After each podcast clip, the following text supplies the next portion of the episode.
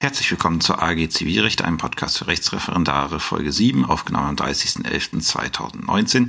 Das Thema der heutigen Folge ist die Tenorierungsstation. Was ist die Tenorierungsstation? Die Tenorierungsstation ist, wie ich sagen würde, der zweitwichtigste Teil des Gutachtens, weil in der Tenorierungsstation nehmen wir jetzt das Ergebnis unseres Gutachten, also der Klägerstation, der Beklagtenstation und der Beweisstation und gießen das Ganze in einen Entscheidungstenor, also der Tenor, der letztlich in dem Urteil, was wir hier am Ende schreiben werden, überführt wird und der dann letztlich die Grundlage für das weitere Verhältnis der Parteien ist und der auch die Grundlage für eine eventuell erforderlich werdende Zwangsvollstreckung ist. Deswegen ist die Tenorierungsstation so wichtig, weil wir dort eben unsere gefundenen Ergebnisse umsetzen. Und wenn uns da gerade bei dem Hauptsache-Tenor, wie wir gleich sehen werden, Fehler unterlaufen, dann kann das ganz erhebliche Auswirkungen auf das Urteil haben. Und in der Klausur ist eine fehlerhafte Hauptsache-Tenorierung immer ein sehr, sehr schwerer Fehler, der zu massiven Abwertungen der Klausur führt, je nach Ausmaß dessen, was da passiert ist. Welchen Bestandteil hat denn jetzt der Tenor eines Urteils? Es gibt drei Bestandteile. Bestandteil eins ist der Hauptsache-Tenor, also die Entscheidung über die Begründetheit oder Unbegründetheit oder Zulässigkeit oder Unzulässigkeit der Klage. Ähm, der zweite Teil ist die Kostenentscheidung, also was mit den Kosten des Rechtsstreits passiert, wer wie viel zu tragen hat. Und äh, der dritte Teil ist die vorläufige Vollstreckbarkeit. Was das genau ist, werde ich erklären, wenn wir dann gleich zur vorläufigen Vollstreckbarkeit kommen. Wichtig noch zu wissen ist, äh, die erste Entscheidung, also die Hauptsacheentscheidung, die hängt von dem Antrag der Parteien ab. Hier müssen die Parteien halt ihre Sachanträge stellen und über die wird entschieden. Die Entscheidung über die Kosten und über die vorläufige Verstreckbarkeit auch genannt die sogenannten prozessualen Nebenentscheidungen. Das sind Entscheidungen, die ergehen von Amts wegen. Die Anwälte schreiben dazu einmal was zu, von wegen der Gegenseite die Kosten des Rechtsstreits aufzulegen und so weiter. Das müssten sie aber streng genommen nicht und einige Anwälte machen es auch nicht, um Papier zu sparen, weil darüber wird das Gericht von Amts wegen entscheiden. Genauso über die vorläufige Vollstreckbarkeit. Auch darüber entscheidet das Gericht von Amts wegen. Ähm, da müssen die Parteien keine Anträge stellen und dementsprechend sind wir auch nicht an irgendwelche Anträge ge gebunden, die die Parteien da in ihren Schriftsätzen zugestellt haben. Also fangen wir an mit dem ersten Teil der Tenorierungsstation und dem wichtigsten Teil der Tenorierungsstation, nämlich der Hauptsacheentscheidung. Ja, die Hauptsacheentscheidung ist die Entscheidung, wo jetzt klar wird, ist die Klage zulässig, ist die Klage begründet oder ist sie unzulässig, ist sie unbegründet, ist sie teilweise unzulässig, ist sie teilweise unbegründet. Dieser Tenor ist enorm wichtig für die Praxis als auch für die Klausurleistung, weil darin ersichtlich wird, äh, ja, zu welchem Ergebnis ist denn jetzt der Referendar bei dieser Begutachtung gekommen und kann er dieses Ergebnis, was er gefunden hat, auch so umsetzen, dass wir in der Praxis damit was anfangen können. Denn der Tenor zur Hauptsache ist der Tenor, der letztlich vollstreckt wird durch das Vollstreckungsorgan, wenn es zu einer Zwangsvollstreckung kommen sollte. Und Vollstreckungsgrundlage für das Vollstreckungsorgan, also im Regelfall den Gerichtsvollzieher, in Einzelfällen kann es auch das Vollstreckungsgericht sein, aber Grundlage der Zwangsvollstreckung ist immer nur der Tenor.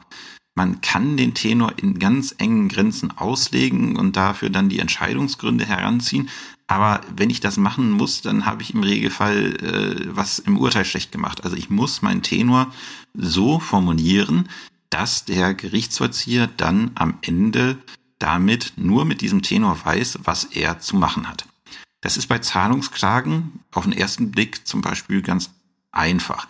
Wenn jemand 6000 Euro haben möchte und wir verurteilen für 6000 Euro, dann werden wir tenorieren, der Beklagte wird verurteilt, an den Kläger 6000 Euro zu zahlen. So. Das wäre ein vollstreckungsfähiger Tenor.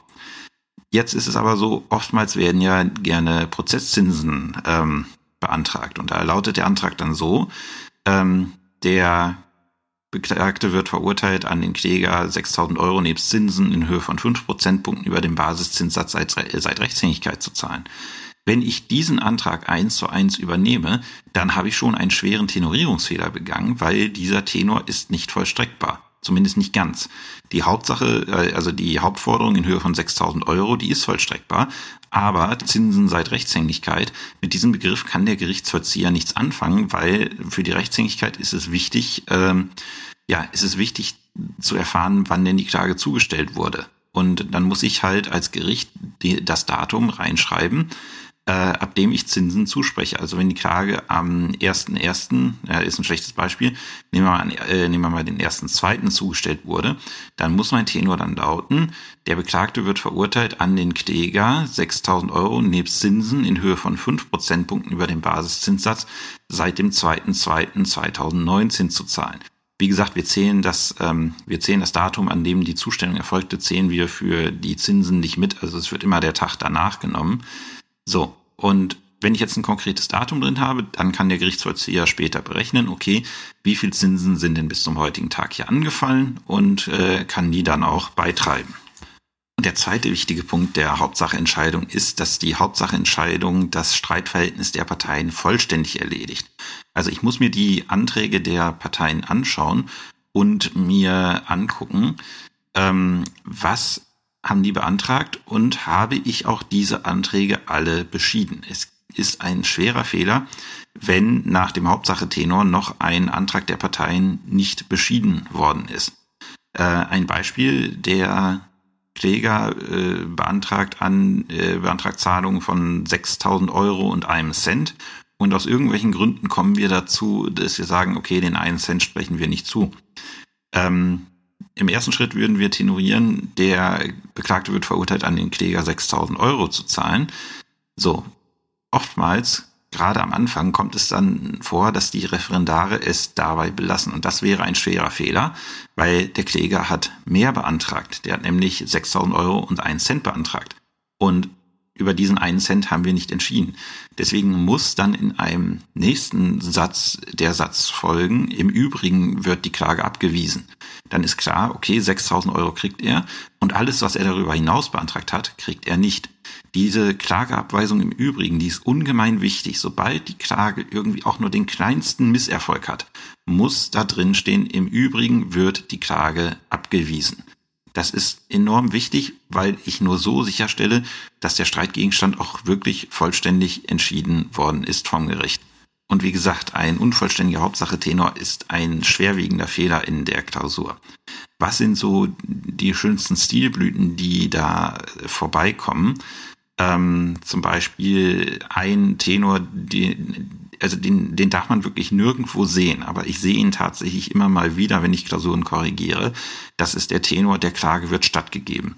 Warum ist dieser Tenor grob falsch? Weil das Vollstreckungsgericht weiß nicht, was Klageantrag gewesen ist. Es weiß es nicht. Und äh, wenn es dann liest, der Klage wird stattgegeben, ja schön, mag sein, aber dann weiß es immer noch nicht, was es damit anfangen soll und äh, was es damit jetzt genau verstrecken soll. Deswegen solche Formulierungen gleich aus dem Kopf streichen dürfen, die dürfen da nicht auftauchen. Was man, ähm, was man auch eigentlich nicht machen sollte, teilweise macht es die Praxis anders. Ähm, das ist irgendwelche Rechts, wenn äh, ja irgendwelche Rechtstermini in den Hauptsache Tenor zu schreiben. Zum Beispiel, was man häufig sieht, ähm, der Beklagte wird verurteilt, vorgerichtliche Rechtsanwaltskosten in Höhe von so und so viel Euro zu zahlen. Da kann man sich das Vorgericht, äh, sich den Passus vorgerichtliche Rechtsanwaltskosten kann man sich eigentlich schenken, weil das eine rechtliche Wertung ist, die das Vollstreckungsorgan später nicht interessiert und von der wir den Tenor eigentlich entlasten können. Ähm, ein weiteres Beispiel ist das sogenannte Prozessurteil, also wenn eine Sachurteilsvoraussetzung fehlt, also die Klage unzulässig ist, ist in der Praxis die äh, Wendung, die Klage wird als unzulässig abgewiesen, sehr gebräuchlich. Äh, da sagt Anders Gede und streng genommen ist es richtig, sagt, äh, das braucht man nicht, weil das Vollstreckungsorgan interessiert es nicht. Da kann man einfach reinschreiben, die Klage wird abgewiesen. Und dass es ein Prozessurteil äh, ist, ergibt sich dann aus den Entscheidungsgründen. Und äh, wenn man dann die Frage hat, äh, weil eine unzulässige Klage, da entfaltet das, Recht, äh, das Urteil keine Rechtskraftwirkung. Und wenn man dann im späteren Prozess die Frage hat, ist über diesen Streitgegenstand schon rechtskräftig entschieden worden, dann kann das Prozessgericht, was dann zu entscheiden hat, kann sich einfach das Urteil kommen lassen, in die Entscheidungsgründe schauen und sehen, ah ja, okay, damals ist die Klage als unzulässig abgewiesen worden und damit gibt es keine Rechtskraftwirkung. Was gibt es für Tenorierungsbeispiele? Das hängt nach der Klageart ab. Wie gesagt, die Leistungsklage hatte ich gerade schon, äh, schon genannt. Der Beklagte wird verurteilt, an den Kläger irgendwas zu zahlen oder irgendwas herauszugeben. Wichtig bei der Herausgabe von Sachen, die müssen im Tenor so genau bezeichnet sein, dass das Vollstreckungsorgan weiß, welche Sache gemeint ist. In unserer Musterrelation haben wir den Fall, also der soll, der soll nicht herausgegeben werden, aber da spielt dieser Pkw eine Rolle. Bei äh, Kraftfahrzeugen muss die Fahrgestellnummer angegeben, angegeben werden, weil das amtliche Kennzeichen sich ändern kann. Das ist nicht hinreichend bestimmt, hatte ich glaube ich auch schon zu Beginn des Podcasts erzählt. Ähm, aber wie gesagt, da muss die Fahrgestellnummer angegeben werden. Wenn ich eine Räumungsklage habe, dann muss die Wohnung so genau bezeichnet werden, wo sie liegt, woraus die Wohnung besteht, wie viele Räumlichkeiten sie hat, welche Quadratmeterzahl und so weiter und so fort, eben um dem Gerichtsvollzieher die Möglichkeit zu geben, aha, ich schaue in den Tenor und ich weiß, was ich machen muss. Das ist, wie gesagt, sehr wichtig bei der Leistungsklage. Ansonsten gibt's noch die Feststellungsklage. Ähm, da gibt's dann entweder es wird festgestellt, dass der Beklagte sich äh, mit der Annahme der Leistung in Annahmeverzug befindet. Das wäre ein Tenor.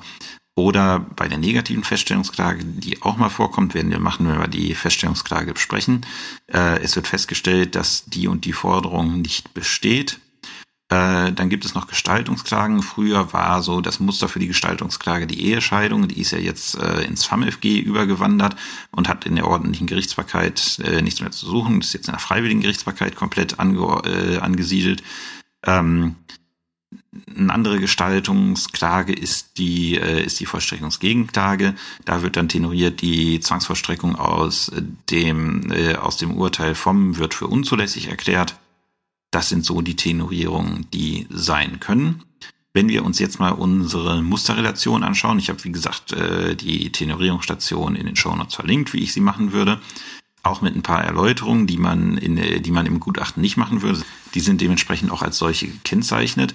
Ähm, dann sehen wir, okay, zu 6.000 Euro hinsichtlich dieses PKWs hat die Klage Erfolg und zu den 4.000 Euro hat die Klage keinen Erfolg.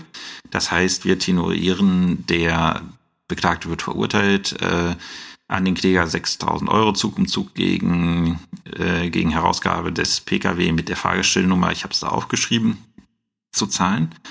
Und dann ganz wichtig, weil 4.000 Euro haben keinen Erfolg. Im Übrigen wird die Klage abgewiesen. Bitte niemals diese Klageabweisung im Übrigen vergessen. Das ist einfach ein wirklich schwerer Fehler in der Klausur, den man sich einfach so einfach ersparen kann. Wie wichtig ist die Hauptsache Tenorierung? Sie ist elementar wichtig in der Klausur. Anders Gede schreibt, und ich habe auch von solchen Prüfern gehört, ich habe sie persönlich niemals getroffen, ähm, aber es soll wohl Prüfer geben, die sagen, wenn ich einen nicht vollstreckbaren Hauptsache Tenor habe, also wenn ich einen schweren Tenorierungsfehler habe, der dazu führt, dass die Hauptsacheentscheidung nicht vollstreckbar ist, dann ist diese Klausur nicht brauchbar. Dann kann ich mich nur fragen, ist es eine ungenügende Klausur oder ist es eine mangelhafte Klausur, aber ins Ausreichen komme ich dann schon nicht mehr. Äh, ganz so kritisch sehe ich das nicht. Also man kann auch die Klausur bestehen, wenn man einen schweren Tenorierungsfehler begeht, aber diese Klausur wird sehr stark abgewertet werden, weil es einfach wirklich ein so elementarer Fehler ist und ihr sollt ja im zweiten Examen zeigen, dass ihr, dass ihr quasi in Anführungszeichen auf die Menschheit losgelassen werden könntet als äh, Juristen und wer einen solchen schweren Tenorierungsfehler begeht, der weckt an dieser Annahme erstmal erhebliche Zweifel. Und also ich hatte neulich so einen schweren Tenorierungsfehler und die, Klausur war ansonsten in Ordnung. Ähm, es, es war ärgerlich, weil diese Klausur hätte durchaus Potenzial für vollbefriedigend oder besser gehabt, aber halt durch diesen wirklich schwerwiegenden Tenorierungsfehler und dann waren noch ein paar andere Aufbau, äh, Aufbauproblematiken mit drin, aber durch diesen schweren Tenorierungsfehler vor allen Dingen ist die Klausur nicht über das befriedigend hinausgekommen, obwohl durchaus das Potenzial dazu, bei, äh, dazu da gewesen wäre.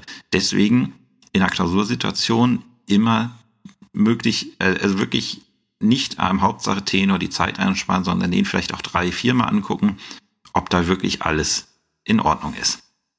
Wir kommen zur Kostenentscheidung. Da habe ich jetzt den Vorteil, was die Kosten sind, die in einem Rechtsstreit anfallen und welche Kosten den Parteien dann im Kostenfestsetzungsverfahren zu äh, erstatten sind.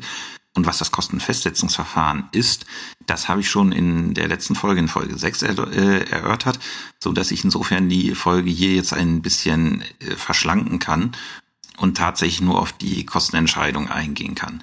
Wir treffen, wie gesagt, da die Kostenhöhe im Kostenfestsetzungsverfahren bestimmt wird, treffen wir nur eine sogenannte Kostengrundentscheidung als Richter. Das heißt, wir bestimmen dem Grunde nach, wer hat die Kosten des Rechtsstreits wie zu tragen. Bitte unbedingt die Formulierung Kosten des Rechtsstreits äh, benutzen, weil wir führen einen Rechtsstreit, wir führen kein Verfahren. Ausnahme davon ist, wenn wir in der einstweiligen Verfügung sind, da sind es die Kosten des Verfahrens. Oder im Strafrecht führen wir auch ein Strafverfahren, aber im Zivilrecht führen wir grundsätzlich einen Rechtsstreit und deswegen sind es die Kosten des Rechtsstreits.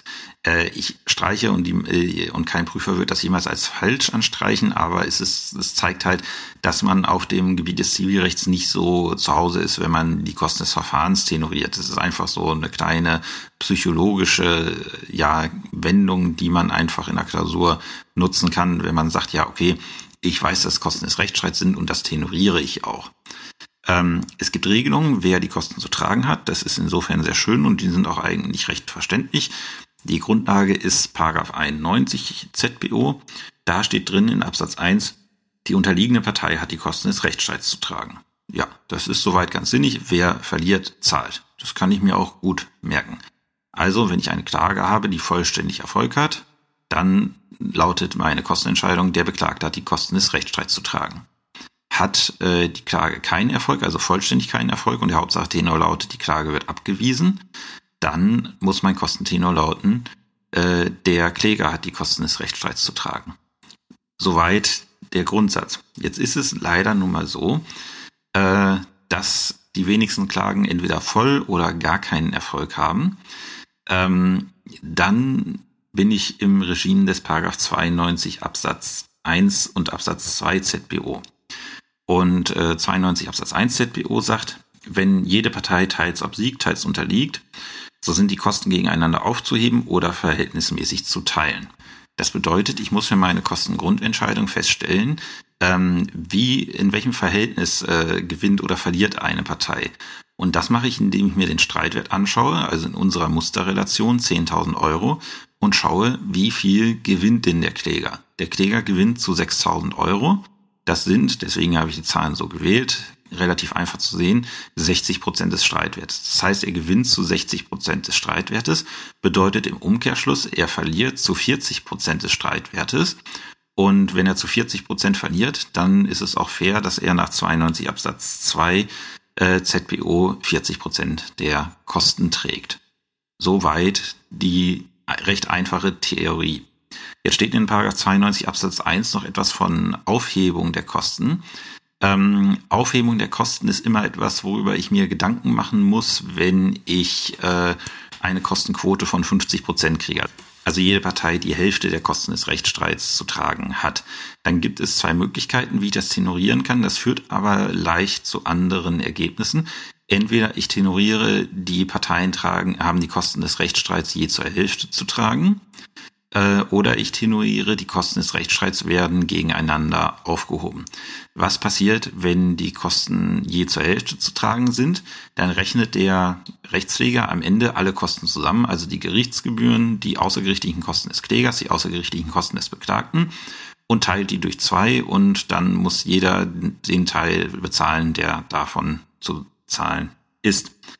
Ähm, wenn ich eine Kostenaufhebung mache, dann bedeutet das, okay, jede Partei trägt erstmal ihre außergerichtlichen Kosten selber, also muss ihren Anwalt selber bezahlen, da wird nichts erstattet und nur die Gerichtsgebühren werden geteilt. Das heißt, da der Kläger die Gerichtsgebühren vorschießen muss, bedeutet das, er kann dann die Hälfte der Gerichtsgebühren gegen den Beklagten festsetzen lassen. Wann mache ich Kosten je zur Hälfte oder Kostenaufhebung? Kostenaufhebung werde ich immer dann machen, wenn beide Parteien anwaltlich vertreten sind. Weil dann benachteilige ich niemanden, dann zahlt halt jeder seinen Anwalt selber und der Beklagte zahlt noch die Hälfte der Gerichtskosten.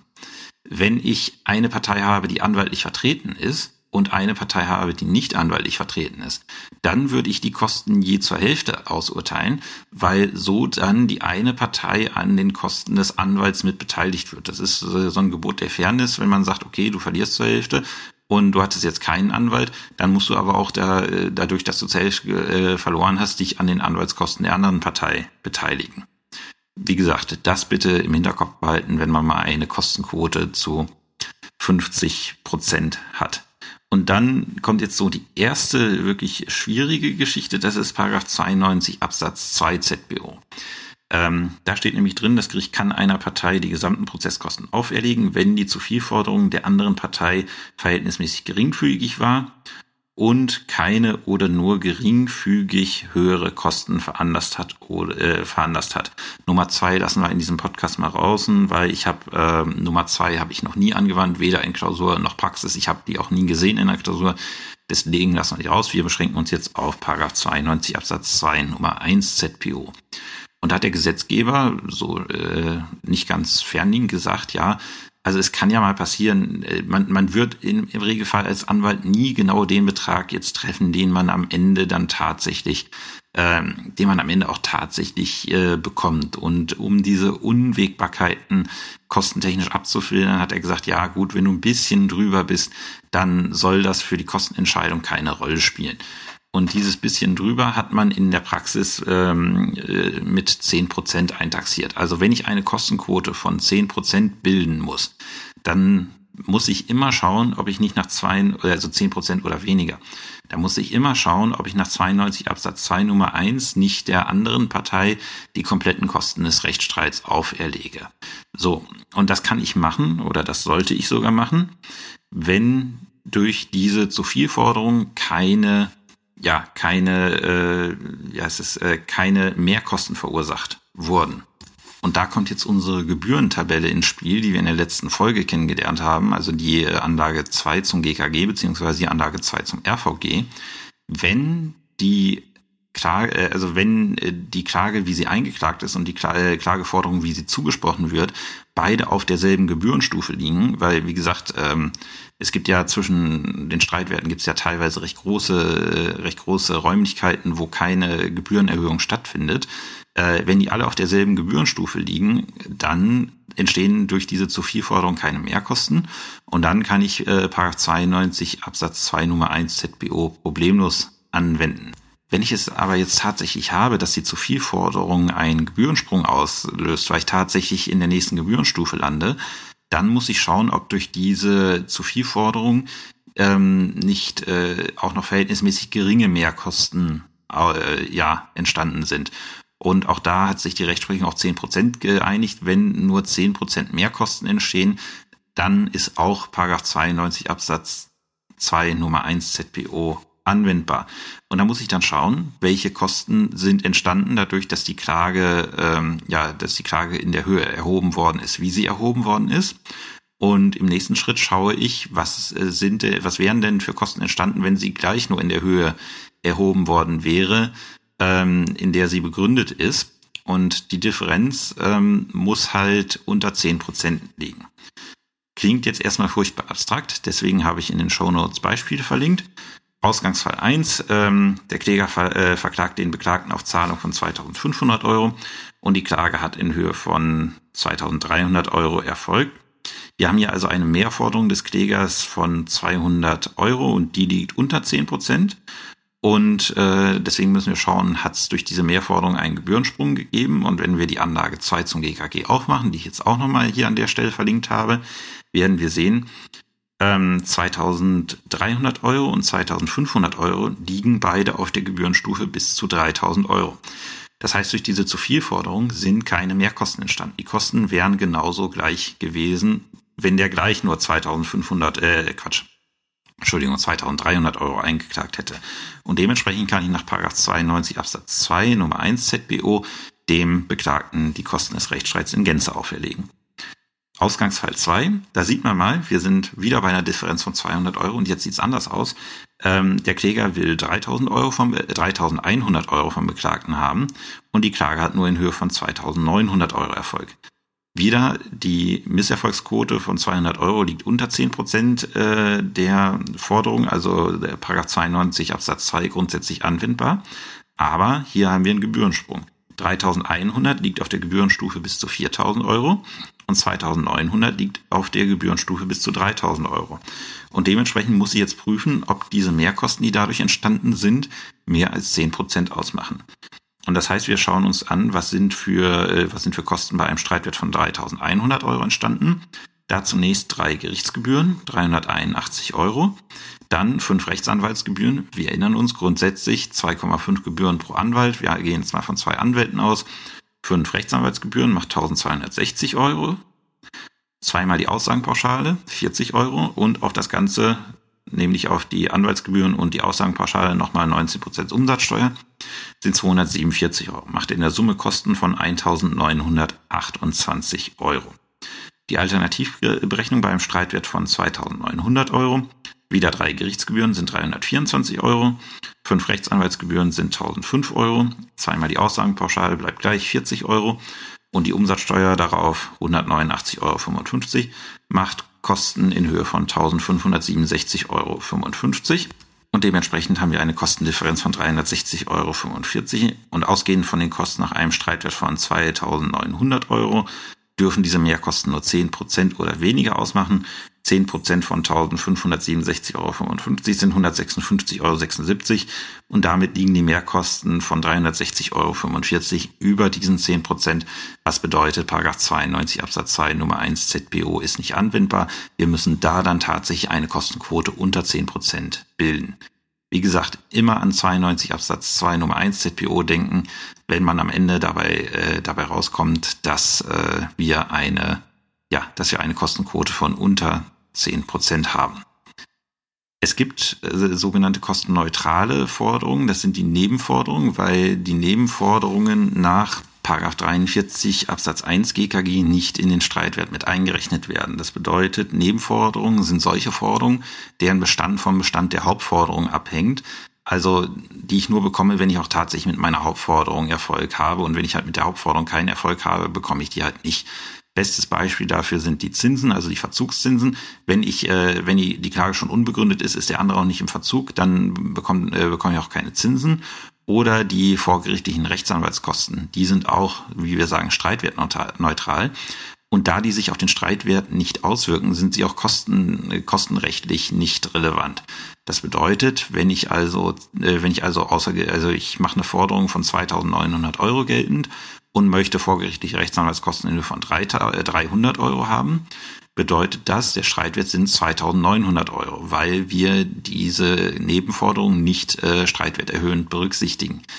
Das bedeutet, wenn ich also die 300 Euro abspreche, haben die sich auf den Streitwert nicht ausgewirkt und dementsprechend äh, sind sie auch bei Kostenquote nicht zu berücksichtigen. Davon gibt es eine Ausnahme. Das ist, wenn man eine recht hohe Nebenforderung geltend macht. Also wenn man äh, beispielsweise, das Beispiel im anders geht, ist da mal Zinsen wenn ich Zinsen geltend mache, die insgesamt zehn Prozent oder mehr der Hauptforderung betrachten. Und ich weise tatsächlich diese Zinsen ab, spreche zwar die Hauptforderung zu, aber spreche die Zinsen ab, dann muss man sagen, okay, da ist es irgendwie unfair, der verliert hier ja irgendwie mit mehr als zehn Prozent, auch wenn wir es streitwerttechnisch nicht berücksichtigen. Ähm, wie gehen wir damit um? Äh, wie gesagt, beispielsweise, jetzt muss ich mal schauen, dass ich es hinkriege, ähm, der Kläger klagt 2000 Euro ein und äh, Zinsen, die wert wären 300 Euro. Das sind mehr als 10 Prozent der Hauptforderung, wenn ich jetzt mal aus dem Kopf richtig gerechnet habe.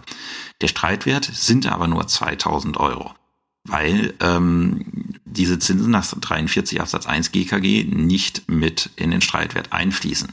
So, jetzt verliert er aber zu doch mehr als 10 Prozent. Was mache ich? Also an den Streitwert kann ich nicht ändern, weil das Gesetz da eindeutig ist. Aber ich bilde dann für meine Kostenentscheidung einen fiktiven Streitwert, so nennt sich das. Und ich rechne dann zu den 2000 Euro die 300 Euro an Zinsen hinzu und bilde meine Kostenquote davon. Das taucht nirgendwo auf, weder in Klausur noch Gutachten. Das ist was, das mache ich im Kopf. Ähm, und dann bilde ich meine Kostenquote halt von diesen 2300 Euro. Das ist der sogenannte fiktive Streitwert. Den werden wir gleich bei der Baumbachschen Kostenformel nochmal sehen.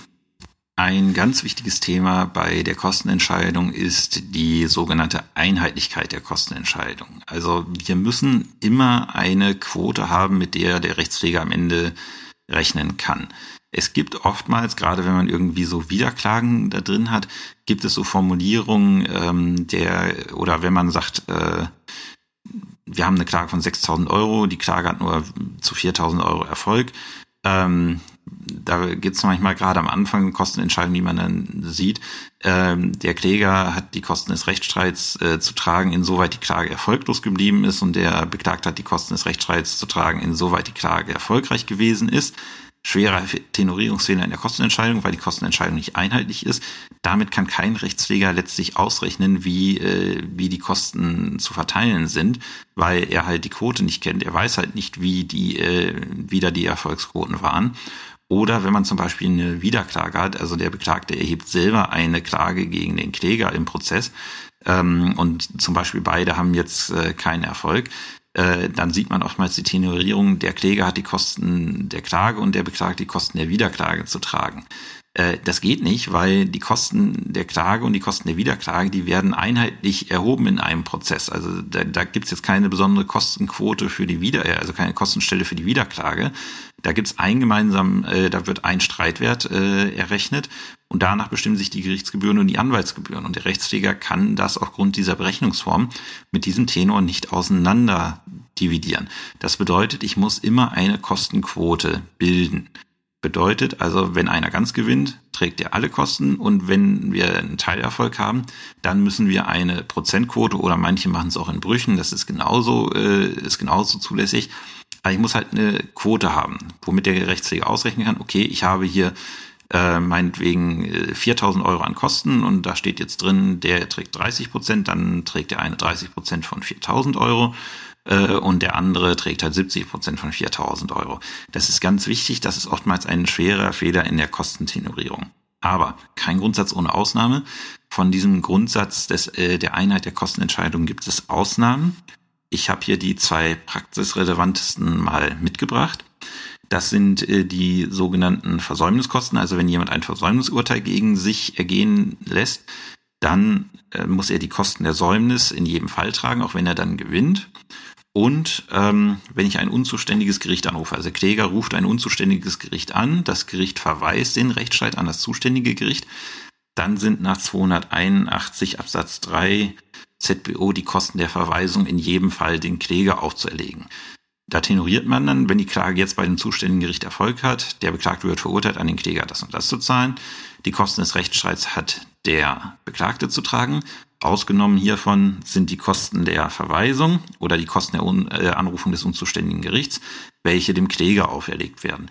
Da macht man mal eine uneinheitliche Kostenentscheidung und aus meiner Sicht ein Fall der uneinheitlichen Kostenentscheidung ist auch Paragraph 96 ZBO. Also wenn eine Partei ein unheimlich, also eine Partei gewinnt, hat aber im Prozess ein unheimlich teures Beweismittel vorgebracht, was letztlich nicht erfolgreich gewesen ist. Sie, will, sie gewinnt gleichwohl, aber sie hat die Beweisaufnahme unnötigerweise enorm teuer gemacht. Dann muss man Paragraph 96 ZBO prüfen. Und da würde man dann auch tenorieren, die Kosten des Rechtsstreits hat der, hat meinetwegen der Kläger, wenn er verloren hat, zu tragen. Ausgenommen hiervon sind die Kosten des Sachverständigengutachtens so und so, welche dem, äh, welche dem Beklagten auferlegt werden. Mit 96 ZBO muss man vorsichtig sein, weil die Rechtsprechung sagt, die Partei weiß im Regelfall nicht, welche Kosten des Rechtsstreits da, also welches Ergebnis das Beweismittel bringen wird. Und wenn ich dann sie mit Kosten bedrohe, weil sie mir ein erfolgloses Beweismittel präsentiert, äh, dann muss ich sagen, äh, nee, das kann ich eigentlich nicht machen, weil die Partei weiß es im Regelfall nicht, was das Beweismittel bekunden wird. Das ist so mit auch die Fälle des Rechtsmissbrauches äh, ist das beschränkt. Ich habe das einmal angewandt. Das war, die Klägerin war bei einem Verkehrsunfall verunfallt und hatte dabei schwere neurologische Schäden ähm, ja, davongetragen. Also sie war 40 Jahre alt und es war klar, also die wird geistig niemals über den Stand einer Sechsjährigen hinauskommen. Und die beklagte Versicherung meinte, nichts Besseres zu tun zu haben, weil sie das Verfahren verzögern wollte, einfach mal eine Spontangenesung der Klägerin zu behaupten. Das kann sie machen, weil sie kann halt, sie hat halt keine Kenntnis darüber, sie kann das machen, aber das Verletzungsbild war so eindeutig und so unstreitig beschrieben, dass das einfach Hanebüchen war. Aber es musste dann ein Gutachten über den Gesundheitszustand eingeholt werden und große Überraschung, der Sachverständige hat gesagt, nee, also hier ist keine Besserung mehr zu erwarten. Es ist erst recht keine Spontanheilung eingetreten. So, und das war ein Fall, wo ich dann gesagt habe, also äh, unabhängig von der Kostenquote, ist eine Kostenquote am Ende rumgekommen, unabhängig von der Kostenquote, diese 7000 Euro für den Neurologen, die zahlt ihr. Weil das ist, äh, das ist rechtsmissbräuchlich. Ihr könnt das zwar machen, aber wenn dann das Ergebnis dabei rauskommt, mit dem jeder rechnet, dann zahlt ihr diese Kosten der Beweisaufnahme auch. Daran, wie gesagt, in der Praxis immer mal denken, wenn irgendwie zwar ein Sachverständigengutachten eingeholt wurde, ähm, das gegen die Partei ausgegangen ist, die Partei aber trotzdem gewinnt. Da muss man gedanklich zumindest Paragraph 96 ZPO im Kopf haben. Und die Vorschrift ist eigentlich auch bei Zöller recht gut kommentiert. Im Regelfall wird man sie nicht anwenden. Und jetzt kommen wir zu dem absolut kostentechnischen Albtraum, durch den jeder Referendar wirklich einmal durch muss. Ähm, auch wenn dessen Bedeutung überschätzt wird, das ist die sogenannte Baumbachsche Kostenformel. Jeder, der es schon gehört hat, wird jetzt sagen, wird jetzt mit den Augen rollen. Ähm, man muss erstmal dazu sagen, die Baumbachsche Kostenformel ist nicht klausurrelevant. Äh, jedes Mal, wo die Baumbachsche Kostenformel in allen Klausuren, die ich bisher gesehen habe, wo man die Baumbachsche Kostenformel hätte anwenden müssen oder wo auch nur die Gefahr bestand, dass man sie hätte anwenden müssen, ist es so, dass die Prüfungsämter die, äh, die Kostenentscheidung im Bearbeitervermerk erlassen. Sie ist also definitiv nicht klausurrelevant und sie ist auch nicht praxisrelevant. Ich habe in sechs Jahren Berufstätigkeit, habe ich sie zweimal anwenden müssen. Ähm, einmal für mich selber und einmal für einen Kollegen. Sie ist insbesondere der Grund, da, da rief mich mein Kollege vom Familiengericht an und meinte, hier, ich habe die und die Kostenentscheidung zu treffen. Ich so, schick mir mal den Fall per E-Mail. Ähm, dann habe ich ihm da eine Kostenentscheidung per E-Mail zurückgeschickt, äh, vorgeschlagen. Und dann rief er, an, äh, rief er mich dann an und meinte, wie kannst, du, wie kannst du denn so die Baumbachsche Kostenformel äh, so im Kopf haben? Ich so, das ist ganz einfach. Das ist der Grund, warum Anders Gele bei mir immer noch auf dem Schreibtisch im Büro steht. Ähm, den habe ich dann aufgeschlagen, mir das nochmal angesehen und du hattest auch noch ausgerechnet den Fall, der da abgebildet ist. Also ich habe quasi nur diesen Fall da eben abgeschrieben. Ähm, und wie gesagt, einmal habe ich sie für mich selber gebraucht. Und da habe ich dann auch in Anders Gele nachgeschaut. Also sie ist weder Klausur relevant noch groß praktisch relevant. Ähm, aber dieser Podcast wäre nicht komplett, wenn ich sie nicht erklären würde.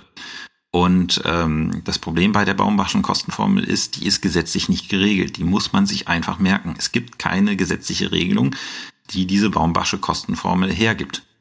Ähm, wann ist die einschlägig? Wir stellen uns vor, der Kläger verklagt mehrere Personen, also nehmen wir mal an, Beklagten zu eins und Beklagten zu zwei. Ich habe die in dem Beispiel, was ich verlinkt habe, ähm, mit B1 und B2 benannt. Und ähm, gegen diese beiden, B1 und B2, wird jetzt unterschiedlich entschieden. Also in meinem Beispiel, wer es mal aufmachen möchte, Kläger nimmt den Beklagten zu eins und den Beklagten zu zwei gesamtschuldnerisch auf Zahlung von 5000 Euro in Anspruch. Der Beklagte zu eins wird antragsgemäß verurteilt und die Klage gegen den Beklagten zu zwei wird abgewiesen. Wie könnte das in der Praxis passieren? Der Kläger ist von zwei Leuten zusammengeschlagen worden, meint, das sind diese beiden Beklagten. Und äh, das Gericht kommt zu dem Schluss, ja, der Beklagte zu eins hat da mitgemacht, aber bei dem Beklagten zu zwei ist es sich nicht sicher, da ihm kann keine Beteiligung an dieser Schlägerei nachgewiesen werden. Deswegen wird insofern die Klage abgewiesen. Dann hätten wir diesen Fall. Wenn wir jetzt da eine Kostenquote bilden, wie wir es von der einheitlichen Kostenentscheidung kennen, dann werden wir zu ungerechten Ergebnissen kommen, weil wir die Kosten nicht verteilt kriegen.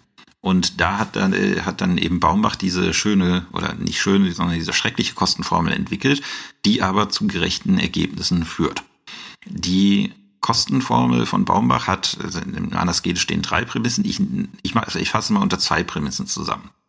Ähm, die, die erste Prämisse ist, es besteht zwischen dem B1 und dem B2 kein Prozessverhältnis, weil das Prozessverhältnis geht vom Kläger aus. Man muss sich das so wie zwei Pfeile vorstellen.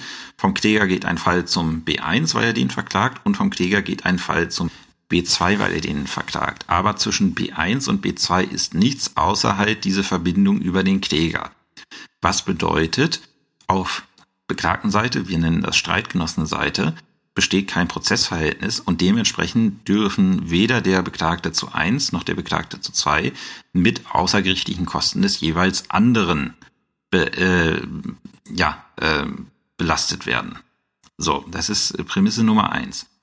Die zweite Prämisse, die steht auch nicht bei Andersgede, die habe ich jetzt mir mal hergeleitet, äh, um das, äh, um das mal anders zu erklären, als es im Lehrbuch steht, ist, ähm, dass es halt Kostengruppen gibt, an denen alle Parteien des Rechtsstreits beteiligt werden können in der Theorie. Das sind die Gerichtskosten, weil wir haben äh, sowohl der Beklagte zu eins als auch der Beklagte zu zwei sind in einem Prozessrechtsverhältnis äh, mit dem Kläger verbunden und die, äh, dafür fallen einheitlich Gerichtskosten an. Deswegen können auch alle für die Gerichtskosten haften. Und das sind die außergerichtlichen Kosten des Klägers, weil für die besteht jeweils ein Prozessrechtsverhältnis zum Beklagten zu eins und auch zum Beklagten zu zwei. Das heißt, wir haben jetzt zwei Kostengruppen, nämlich einmal die, die alle was angehen, die Gerichtskosten und die ausgerichteten Kosten des Klägers. Und wir haben dann die Kostengruppen, die jeweils nur einen Teil angehen. Das sind die außergerichtlichen Kosten des Beklagten zu eins und die außergerichtlichen Kosten des Beklagten zu zwei. Und der dritte Grundsatz ist, die müssen wir gerecht nach dem Ergebnis verteilen. Wir schauen uns jetzt nochmal unseren Ausgangsfall an. Wie gesagt, der Kläger möchte gerne 5000 Euro insgesamt haben von zwei Gesamtschuldnern und er kriegt sie allerdings nur von einem, sagt das Gericht. So. Wie gesagt, äh, Vorüberlegungen, die da stehen, haben wir jetzt gerade gemacht. Und als nächsten Schritt bilden wir jetzt einen fiktiven Streitwert, um die Misserfolgsquote hinsichtlich der Gerichtskosten und der außergerichtlichen Kosten des Klägers bestimmen zu können. Weil der Kläger verliert ja zu einem Teil und dementsprechend muss ich diese Kosten, an denen alle beteiligt sind, gerecht aufteilen. Und das mache ich, indem ich erstmal einen fiktiven Streitwert bilde. Der Kläger will vom B1 5000 Euro und 5000 Euro vom B2, also ist der fiktive Streitwert, auch wenn er insgesamt nur 5000 Euro haben möchte, aber fiktiv für unsere Kostenberechnung nehmen wir jetzt erstmal 10.000 Euro an. Und dann gehe ich durch und dann gehe ich jede Kostengruppe durch bei der Baumbaschen Kostenformel. Ich fange an mit den Gerichtskosten und mit den außergerichtlichen Kosten des Klägers kleine Anmerkung im Rande, die werden immer gleich aufgeteilt werden, weil alle gleich beteiligt sind und dementsprechend kann es da kein anderes Verhältnis geben. Und dann gehe ich zu den außergerichtlichen Kosten des Beklagten zu eins. Die gehen nur den Kläger und den Beklagten zu eins was an. Und zu den außergerichtlichen Kosten des Beklagten zu zwei. Die gehen nur den Kläger und den Beklagten zu zwei was an. Und da rechne ich dann nicht mehr mit diesem Streit, äh, fiktiven Streitwert, sondern da rechne ich mit den 5000 Euro, die er tatsächlich haben wollte. Wenn wir jetzt anschauen, ähm, Verhältnis des Klägers zu B1 und 2, die außergerichtlichen Kosten des Klägers, dann haben wir diesen äh, fiktiven Streitwert von 10.000 Euro und wir stellen fest, der Kläger bekommt letztlich 5.000 Euro. Das heißt, er verliert zur Hälfte. Ähm, der Beklagte zu 1 muss 5.000 Euro zahlen. Das bedeutet, der verliert auch zur Hälfte, wenn man mal schaut. Also er wollte komplette Klageabweisung haben, aber er muss 5.000 Euro zahlen und 5.000 im Verhältnis zu 10.000 Euro sind 50 Prozent. Und der Beklagte 2, der muss gar nichts zahlen, der gewinnt zu 100 Prozent und verliert dementsprechend zu 0 Prozent. Das sind die Quoten, die wir jetzt erstmal haben. Und wenn ich sehe, okay, Kläger und äh, Beklagter haben zu 50, äh, Beklagter zu 1 haben zu 50 Prozent verloren und Beklagter zu 2 haben zu 0 Prozent verloren, dann ist es ganz einfach so, dass ich schon mal klar ist, den Beklagten zu 2 darf ich nicht mit außergerichtlichen Kosten des Klägers belasten, weil das wäre unfair. In diesem Verhältnis hat er nämlich vollständig gewonnen. So, bei den Gerichtskosten sieht es genauso aus, weil ähm, da verliert der Kläger auch wieder zu 50 Prozent, der Beklagte zu 1 auch zu 50 Prozent und der Beklagte zu 2 verliert zu 0 Prozent. Nächste Erkenntnis daher, okay, ich darf den Beklagten zu 2 auch nicht mit Gerichtskosten belasten. Aber die Gerichtskosten müssen sich wohl dann der Kläger und der Beklagte zu 1 teilen. Dann gehen wir jetzt in das Verhältnis Kläger-Beklagter zu 1 und schauen uns die außergerichtlichen Kosten des Beklagten zu 1 an. Hier gehen wir jetzt wieder, wie gesagt, von einem Streitwert von 5000 Euro aus, weil es tatsächlich nur die beiden betrifft. Und äh, in diesem Verhältnis, der Kläger gewinnt vollständig, weil der Beklagte wird zur Zahlung von 5000 Euro verurteilt, der Beklagte zu 1. Ähm, da ist die Misserfolgsquote des, äh, ja, des Klägers bei 0% und der Beklagte zu 1 verliert zu 100%. Und daraus kann ich dann den Schluss ziehen, ja, also der Beklagte zu eins wird wohl 100% seiner außergerichtlichen Kosten zu tragen haben, weil er komplett verloren hat. Beim äh, Verhältnis Kläger Beklagter zu zwei ist es komplett umgekehrt. Der Kläger will 5000 Euro vom Beklagten zu zwei haben und verliert dementsprechend vollständig. Das heißt, er verliert zu 100% Der Beklagte zu zwei verliert zu 0 Und dementsprechend stellen, fest, stellen wir fest, okay, der Beklagte zu zwei muss auch von seinen eigenen außergerichtlichen Kosten entlastet werden. Die muss dann wohl der Kläger tragen, weil wir sie dem Beklagten zu eins mangels Prozessverhältnisses untereinander nicht auferlegen dürfen, kann sie letztlich nur der äh, kann sie letztlich nur der Kläger zu tragen haben. So, und diese Prämissen, ich stelle sie hier nochmal vor hinsichtlich der Kostengruppe damit man es nicht vergisst. Ich habe es, wie gesagt, in dem, äh, in dem Skript, was ich äh, hochgeladen habe, recht ausführlich gemacht. Gerichtskosten. Der Beklagte zu zwei darf nicht mit Gerichtskosten beteiligt werden und die anderen beiden müssen die Gerichtskosten zu 50 Prozent tragen. Gleiches gilt für die außergerichtlichen Kosten des Klägers. Ähm, außergerichtliche Kosten des Beklagten zu eins muss dieser vollständig tragen, weil er vollständig verloren hat und die außergerichtlichen Kosten des Beklagten zu zwei muss der Kläger vollständig äh, tragen, weil der Beklagte zu zwei vollständig verloren hat. Und jetzt kommt die Problematik, das in einen Tenor zu gießen.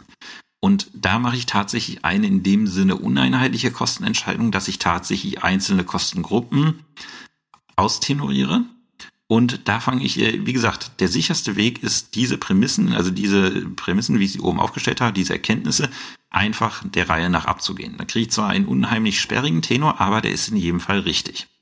Und da steht dann drin, die Gerichtskosten tragen der Kläger und der Beklagte zu eins zu je 50 Prozent, habe ich das abgehakt. Die außergerichtlichen Kosten des Klägers tragen der Kläger und der Beklagte zu eins zu je 50 Prozent. Der Beklagte zu eins trägt seine außergerichtlichen Kosten selbst und die außergerichtlichen Kosten des Beklagten zu zwei trägt der Kläger. So, ist ein unheimlich sperriger Tenor. Wie kann man den jetzt noch verstanken? Das geht tatsächlich. Ähm, weil, wenn jemand seine eigenen außergerichtlichen Kosten selber trägt oder zu einem Teil selber trägt, die hat er ja schon bezahlt. Das heißt, er kann sie einfach nicht erstatten. Deswegen ist es überflüssig zu tenorieren, ähm, dass er die zu, zu den und den Prozent trägt, weil den Rechtsträger interessiert nur, zu wie viel Prozent trägt es denn der andere. Das heißt, wenn jemand seine eigenen Kosten trägt oder nur zum Teil trägt, kann ich das in der Tenuierung weglassen, weil die erstatte ich ihm nicht und dementsprechend muss ich dem Gerichts, äh, dem Rechtsträger dafür keine Berechnungsgrundlage geben. Und wenn ich den Tenor dann äh, so verschlanke, also den Tenor nicht gerade genannt habe, so verschlanke, ähm, fange ich wieder an mit den Gerichtskosten. Da trägt der Kläger und der Beklagte zu eins tragen die je zur Hälfte. Das ist noch einfach, da ändert sich nichts. So, und jetzt haben wir die außergerichtlichen Kosten des Klägers. Davon trägt der Kläger 50 Prozent. Die hat er aber schon bezahlt und die erstatten wir ihm nicht. Deswegen lassen wir das einfach aus und tenorieren dann. Die außergerichtlichen Kosten des Klägers trägt der Beklagte zu eins zur Hälfte. Weil nur diese Hälfte austenoriert werden muss, bedeutet, ähm, die andere Hälfte, da sagen wir nicht zu. Also der, Beklag äh, der Kläger kriegt einfach am Beklagten zu eins die Hälfte und was mit der anderen Hälfte ist, braucht uns nicht zu interessieren. Ähm, dann die außergerichtlichen Kosten des Beklagten zu eins, die lassen wir ihm ja sogar zu 100 Prozent. Das heißt, er kann sie nicht erstatten und dementsprechend verlieren wir dazu einfach kein Wort. Weil es bedeutet, wenn wir dazu nichts sagen, er muss sie selber bezahlen und das ist ja auch das Ergebnis, wenn wir sie ihm zu, wenn wir ihm diese zu 100 Prozent auflegen. Und dann die außergerichtlichen Kosten des Beklagten zu zwei, die wollen wir zu 100% dem Kläger überhelfen. Dementsprechend müssen wir das tenorieren. Die außergerichtlichen Kosten trägt der Beklagte zu zwei, äh, des Beklagten zu zwei trägt der Kläger. Und dann setzt man noch einen Satz dahinter, der ist im Endeffekt überflüssig, aber zur Klarstellung würde ich ihn immer machen. Im Übrigen findet eine Kostenerstattung nicht statt. Das bedeutet, soweit ich da oben nichts gesagt habe, trägt die Partei diese Kosten, die nicht anders aufgeteilt sind, selbst. Und dann habe ich den Tenor etwas schlanker, als ich ihn oben habe. Aber der erste Tenor, den ich genannt habe, der ist nicht falsch. Also wenn ihr tatsächlich mal von eurem Ausbilder mit Baumbach konfrontiert werdet und ihr wollt auf Nummer sicher gehen, nimmt den Tenor, wie ich ihn zuerst genannt habe. Der ist garantiert nicht falsch, der ist ein bisschen unelegant, aber er ist in jedem Fall richtig. Das eliminiert die Fehlerquelle, die, ähm, wie gesagt, äh, die dieser elegante Tenor dann wieder eröffnet. Ich hatte da nochmal zwei Abwandlungen von gemacht äh, und äh, die ein bisschen erörtert, um das Prinzip nochmal klarzustellen. Die werde ich jetzt hier nicht besprechen, die könnt ihr euch dann in aller Ruhe nochmal ansehen. Und das zeigt auch wieder, warum Baumbach in der Klausursituation niemals geprüft werden kann, weil für dieses Skript, also für die Berechnung dieses Skripts, habe ich einen Abend lang eine Stunde am iPad gesessen. Und ich habe ein bisschen mehr Erfahrung als die meisten, die hier zuhören. Ähm, und es kann einfach nicht Sinn und Zweck einer äh, Prüfung im zweiten Examen sein, ähm, hier die ganze äh, euch eine Stunde an einer Kostenentscheidung sitzen zu lassen. Das ist einfach äh, einfach utopisch. Und deswegen, wie gesagt, Baumbach hat keine Klausurrelevanz, aber man muss ihn als ausgebildeter Jurist zumindest kennen. Wir kommen zum letzten Teil der heutigen Folge. Das ist die, Vorläu die Entscheidung über die vorläufige Vollstreckbarkeit. Ähm, eine Kollegin, die jetzt gerade bei uns neu angefangen hat, was heißt gerade, es ist schon ein bisschen länger her, also ein paar Monate schon, aber die hat gesagt, also sie hat immer Probleme mit der vorläufigen Verstreckbarkeit im Referendariat gehabt, weil niemand ihr so wirklich erklärt hat, warum wir die brauchen. Ähm, sie hat es zwar einmal gemacht, aber sie hat den Sinn und Zweck dahinter nicht so wirklich verstanden. Deswegen kurze Einführung, da muss ich jetzt ein bisschen Grundlage Zwangsvollstreckungsrecht machen. Es ist ja so, nur weil wir etwas in einem Urteil sagen, dass was gemacht werden muss, heißt das noch nicht, dass die Partei es auch tatsächlich tut. Manchmal oder meistens tun sie das, aber manchmal muss man sie auch zu zwingen. Und das ist dann das Feld der sogenannten Zwangsvollstreckung, wo das Urteil dann vollstreckt wird. Und grundsätzlich, sagt 704 ZPO, kann ich ein Urteil nur vollstrecken, wenn es rechtskräftig ist. Ist ja irgendwie logisch. Wenn der Staat mit Zwang irgendwas durchsetzen möchte, dann sollte er besser ein Urteil haben, was nicht mehr angefochten werden kann, wo alle Instanzen gesagt haben, ja, dieses Urteil ist in Ordnung. Ähm, wenn wir das so handhaben würden, würden wir einige Probleme heraufbeschwören. Weil bis ein Urteil rechtskräftig ist, dauert es. Also wenn ein Urteil verkündet wird, dann dauert es erstmal einen Monat, bis die Rechtsmittelfrist abläuft. Das heißt, es dauert noch mindestens einen Monat, nachdem der Beklagte weiß, zu was er verurteilt wurde, bis der Kläger, ähm, bis der Kläger vollstrecken kann, wenn wir die Rechtskraft abwarten würden. Wenn dann der Beklagte auch noch in Berufung geht und ein Berufungsverfahren durchführt, dann kann sich das gerne nach dem erstinstanzlichen Urteil nochmal zwei, drei, möglicherweise auch vier Jahre hinziehen, je nachdem, wie umfangreich das Berufungsverfahren sich gestaltet. Und wenn er dann auch noch einen hohen Streitwert hat und dann gegen die Berufungsentscheidung auch noch den BGH anrufen kann, dann kommen da auch nochmal schnell zwei, drei Jahre zusammen. Also es kann eine unheimliche Zeit vergehen, bis ein Urteil rechtskräftig ist. In der Zeit weiß der Beklagte, dass dieses Damoklesschwert des äh, Urteils über ihm hängt und er hat Zeit, zum Beispiel Vermögen beiseite zu schaffen. Und wenn wir Vollstreckung, Zwangsvollstreckung nur aus rechtskräftigen Urteilen zulassen würden, dann äh, könnten wir könnte es oftmals dazu vorkommen, dass diese Vollstreckung vereitelt wird und das wollen wir nicht. Und deswegen hat der Gesetzgeber in 704 ZBO entschieden, dass auch aus vorläufig vollstreckbar erklärten ähm, Urteilen die Zwangsvollstreckung betrieben werden kann. So, das führt jetzt aber zu einem anderen Problem, weil diese Urteile sind eben noch nicht rechtskräftig. Ähm, das bedeutet, wenn ich ein nicht rechtskräftiges Urteil vollstrecke, kann es passieren, dass jetzt tatsächlich ähm, dieses Urteil abgeändert wird und diese Vollstreckung ohne Grund erfolgt ist. Und äh, eine Vollstreckung ist immer mit Kosten verbunden und das bedeutet, dem Beklagten wird irgendwas weggenommen, wo dann ein höherrangiges Gericht später gesagt hat, nee, das durfte dir nicht weggenommen werden. Ist ein bisschen problematisch und deswegen hat der Gesetzgeber in den 708 fortfolgende eine Regelung getroffen, wie dieser, ja, wie dieser Problematik begegnet werden kann.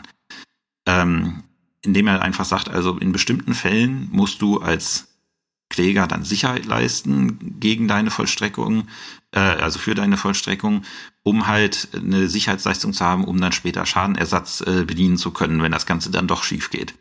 Und das ist halt in 708 fortfolgende ZBO geregelt. Und diese Entscheidung muss ich immer am Ende meiner Tenorierungsstation auch treffen. Wie macht man das? Man schaut ähm, in 708 ZPO rein und geht diese Vorschriften durch. Das muss man dann einfach mal anschauen. Ich werde jetzt hier nur ein paar besprechen, zum Beispiel 708 Nummer 2 ZBO. Versäumnisurteile. Versäumnisurteile sind immer vorläufig vollstreckbar. Da wird gesagt, okay, mein lieber Beklagter, wenn du schon zum Termin nicht kommst, dann scheinst du, äh, scheinst du ja kapituliert zu haben. Dann kann auch sofort gegen dich vollstreckt werden. Da kann der Kläger tatsächlich sofort mit dem Versäumnisurteil losrennen und äh, die Zwangsvollstreckung tatsächlich betreiben. Genauso 708 Nummer 1 ZPO, wenn der Beklagte den Klageanspruch anerkennt. Weil dann gesagt wird, ja, okay, du sagst ja selber, der Anspruch ist in Ordnung, dann müssen wir nicht noch abwarten, bis das, äh, bis das Urteil rechtskräftig ist, sondern dann kann auch der Kläger sofort losziehen. Ähm, wie gesagt, da gibt's dann noch so ein paar andere und ganz klausurrelevant ist äh, die Vorschrift 708 Nummer 11 ZBO. Die regelt zwei Fälle, nämlich ähm, Urteil in vermögensrechtlichen Streiten, das heißt so Feststellungsklagen und so weiter kommen fällt raus, ähm, wenn der Gegenstand der Haupt äh, der Verurteilung in der Hauptsache 1250 Euro nicht übersteigt. Das heißt, wenn ich unter 1250 Euro zahlen muss, hat der Gesetzgeber gesagt, ja, okay, das ist jetzt so eine in Anführungszeichen geringe Summe, ähm, da gibt es kein wirkliches Interesse darauf, noch eine Sicherheitsleistung äh, zu, leiten, äh, zu leisten, weil Sicherheitsleistung ist auch mit Kosten ver äh, verbunden und die steht einfach in keinem Verhältnis zu der Verurteilung, die er zahlen muss. Und dann nehmen wir es dann in Kauf, dass die ganze Sache möglicherweise schief geht, weil sich der Schadenersatzanspruch eben in Grenzen hält. Und dann auch noch der Fall, wenn nur über die Entscheidung über die Kosten vollstreckt ist und eine Vollstreckung im Wert von nicht mehr als 1500 Euro droht. Ganz großes Anwendungsgebiet dieser Vorschrift ist die komplette Klageabweisung oder auch die teilweise Klageabweisung, weil in dem Moment, wo ich eine teilweise oder komplette Klageabweisung habe, kann der Beklagte im Regelfall seine außergerichtlichen Kosten entweder ganz oder zum Teil vollstrecken. Das heißt, die muss ich mir immer ansehen. So, wenn ich dann schaue, ich schaue als erstes in 708 Nummer 11, äh, 708 äh, schauen ja alle Fälle an und stelle fest, okay, kein Fall davon ist einschlägig. Dann gucke ich in den 709 ZBO und stelle fest, andere Urteile, also alle, die nicht unter 708 fallen, äh, sind gegen eine Höhe nach zu bestimmende Sicherheit vorläufig vollstreckbar. So, das bedeutet, da muss ich als Gericht sagen, wie viel Sicherheit möchte ich denn geleistet haben, um eventuellen Schadensersatzansprüchen zu, äh, zu, zu begegnen. Und dann muss der Kläger, bevor er vollstreckt, erstmal diese Sicherheit leisten. Vorher kann er mit dem Urteil, so es nicht noch rechtskräftig wird, erstmal nichts anfangen. Einfach hat man es äh, mit der vorläufigen Vollstreckbarkeit, wenn es um Geldforderungen geht. Da sagt das Gesetz, da kann ich einen bestimmten Prozentsatz einfach ansetzen und da sagt man dann, äh, dieses Urteil ist gegen Sicherheitsleistungen in Höhe von 120 Prozent des jeweils zu vollstreckenden Betrages vorläufig vollstreckbar. Ähm, wenn ich jetzt keine Geldforderung habe, zum Beispiel irgendwie eine Herausgabeklage, ich möchte einen Pkw heraushaben im Wert von 6.000 Euro, dann habe ich, dann muss ich die Sicherheit konkret benennen als Gericht. Ähm, dann nehme ich erstmal die 6.000 Euro, die der Pkw wert ist, und dann mache ich noch einen gewissen Aufschlag dafür ähm, für eventuelle Vollstreckungsschäden, die entstehen können. Da würde ich jetzt einfach 2.000 Euro oder sowas nehmen und würde sagen, das Urteil ist gegen Sicherheitsleistung in Höhe von 8.000 Euro vorläufig vollstreckbar. Ähm, das ist 709 ZBO, wenn ich 708 ZBO nicht habe. Habe ich jetzt 708 ZBO, dann ist der erste Satz ganz einfach. Da schreibe ich dann rein, das Urteil ist vorläufig vollstreckbar oder ich äh, schreibe, das Urteil ist ohne Sicherheitsleistung vorläufig vollstreckbar. Ähm, das ist, ja, äh, das ist äh, erstmal einfach. Jetzt wird's schwierig. Denn wenn ich 708 anwende, muss ich als nächstes auch immer in 711 ZPO schauen, weil da drin steht, das ist eine Regelung, die der Gesetzgeber getroffen hat, der äh, auch sehr durchdacht, der sagt, okay, wenn du jetzt vorläufig, äh, wenn du jetzt ohne Sicherheitsleistung vollstrecken kannst, dann ähm, muss ich mal gucken, ob ich dem anderen nicht die Möglichkeit gebe, diese Vollstreckung abzuwenden, indem der Sicherheit leistet. Ähm, und das ist in 711 geregelt. Das betrifft die Fälle 708 Nummer 4 bis 11. Also wenn ich einen dieser Fälle habe, der Vorschrift, dann muss ich in 711 schauen.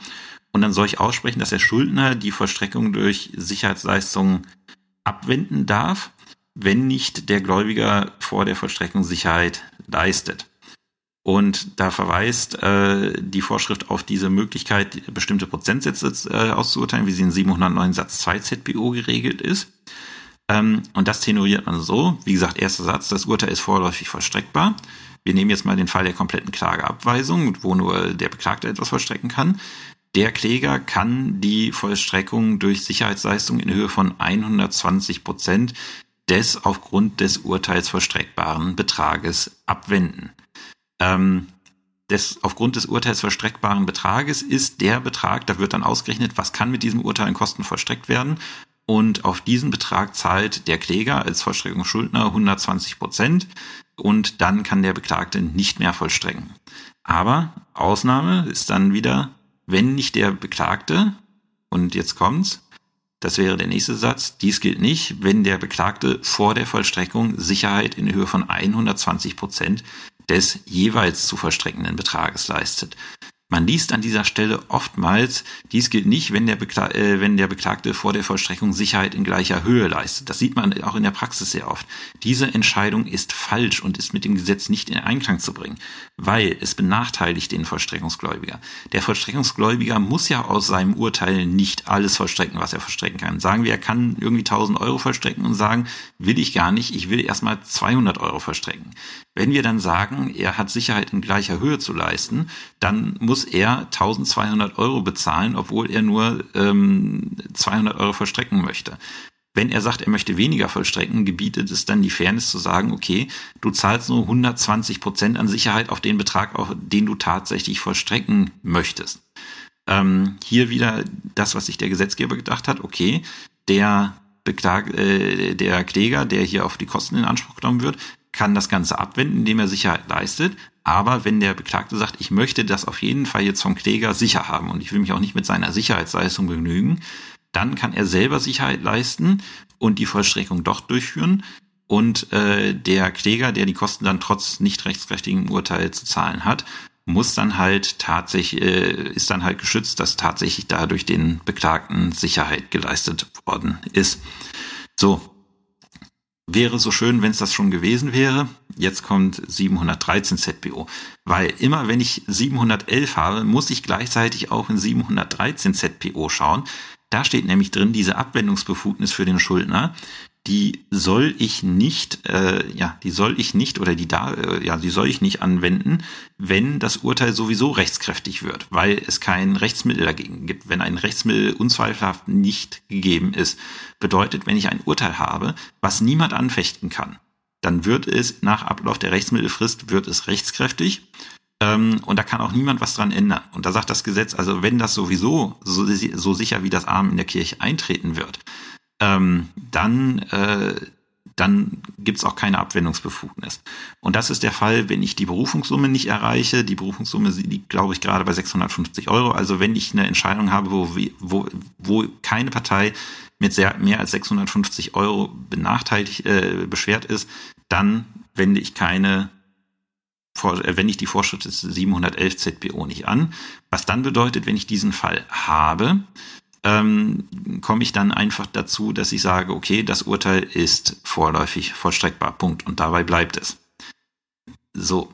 Ähm, es muss aber nur für eine Seite berufungsfähig sein. Wenn eine Seite in Berufung gehen kann, ist es egal, wie schwer die andere Seite be äh, beschwert ist, weil in der Berufung, wenn einer in Berufung gehen kann, kann der andere sich mit einer eigenen Berufung anschließen und für die gilt die Berufungssumme dann nicht. Also einfach merken, sobald irgendwer mit 600, äh, irgendwie, irgendwer mit mehr als 650 Euro beschwert ist, dann ist 713 ZBO nicht mehr einschlägig.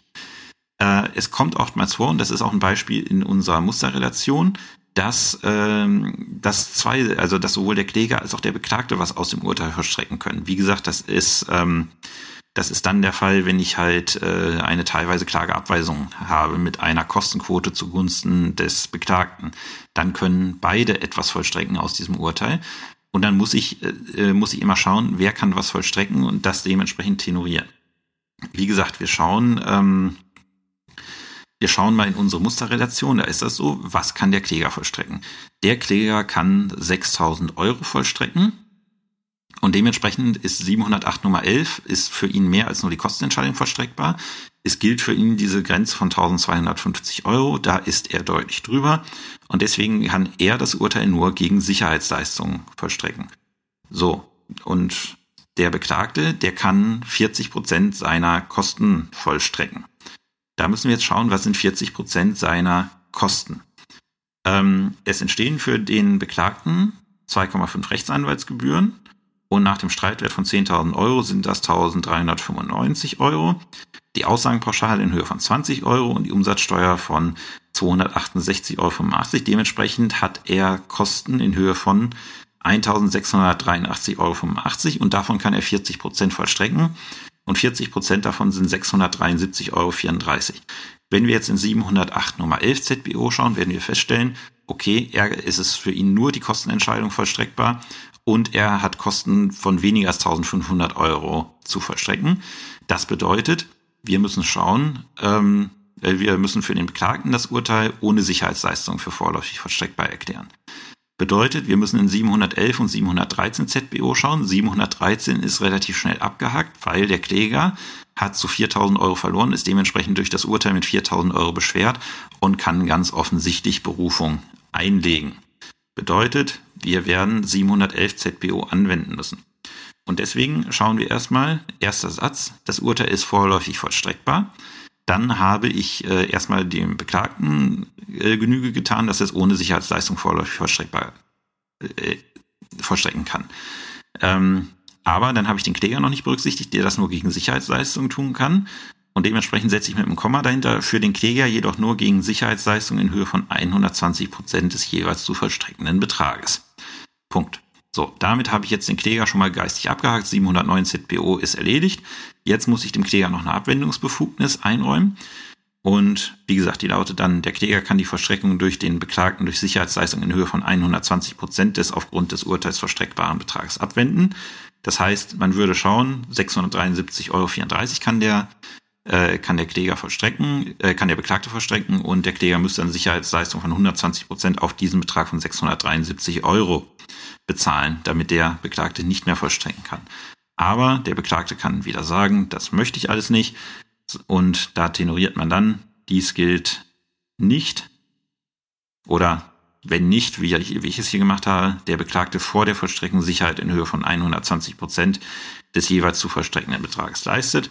Also wenn der Beklagte jetzt sagt, ich möchte erstmal 100 Euro meiner Kosten vollstrecken, dann müsste er 120 Euro an Sicherheit hinterlegen und dann könnte er diese 100 Euro gegen den Kläger verstecken, selbst wenn der vorher tatsächlich äh, Sicherheit geleistet hat.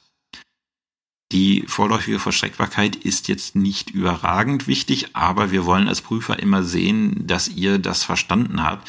Deswegen solltet ihr in der Klausur darauf achten, dass sie auch ordentlich gemacht ist.